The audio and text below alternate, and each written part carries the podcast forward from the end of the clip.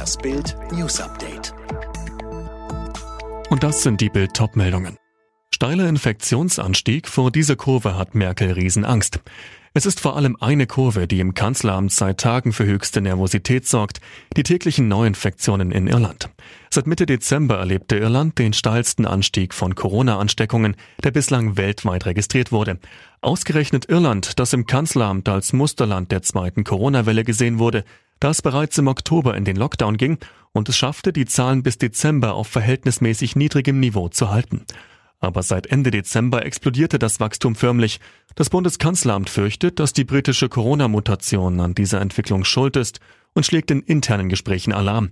Aber sind die Befürchtungen angemessen? Die Weltgesundheitsorganisation widerspricht. Johnson-Vakzin hat großen Vorteil. Vierter Impfstoff kommt.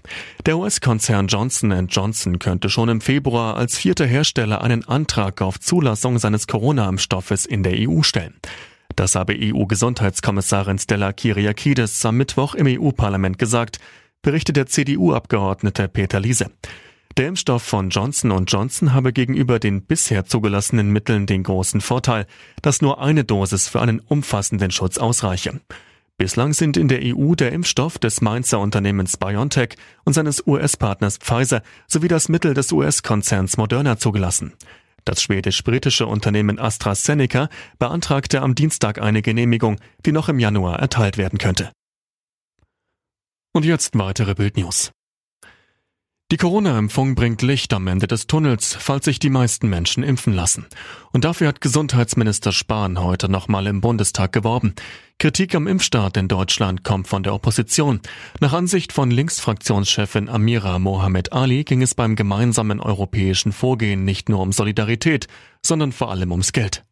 Inzwischen haben wir gehört, dass es bei den Bestellungen der EU eben nicht nur um Gesundheitsschutz ging, sondern auch darum, dass bei den Pharmaunternehmen aller großen EU-Mitgliedstaaten bestellt werden musste. Es standen also Wirtschaftsinteressen dahinter.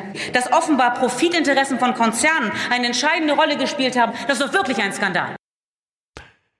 Die Bundesregierung hat heute eine neue Corona-Einreiseverordnung auf den Weg gebracht. Gibt auch der Bundesrat grünes Licht, soll sie ab Mitte des Monats gelten. Ralf Rose, welche neuen Regeln sind denn vorgesehen?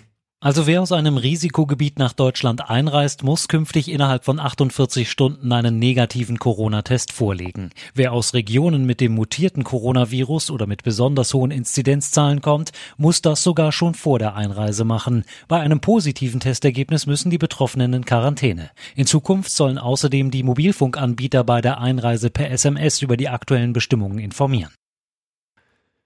Kreml-Kritiker Nawalny kehrt am Sonntag nach Russland zurück. Das kündigte der 44-Jährige auf Instagram an. Letzten Sommer war in Sibirien ein Giftanschlag auf Nawalny verübt worden. Anschließend wurde er nach Deutschland ausgeflogen und erfolgreich in der Berliner Charité behandelt. Der Flughafen Leipzig-Halle wird zu einem europäischen Logistikzentrum für humanitäre Einsätze ausgebaut. Das hat die EU-Kommission entschieden. Demnach soll der Flughafen neben Frankfurt am Main zum zweiten großen EU-Drehkreuz für medizinische Güter werden. Beim Biathlon-Weltcup in Oberhof hat Arndt Pfeiffer für den ersten deutschen Podiumsplatz gesorgt.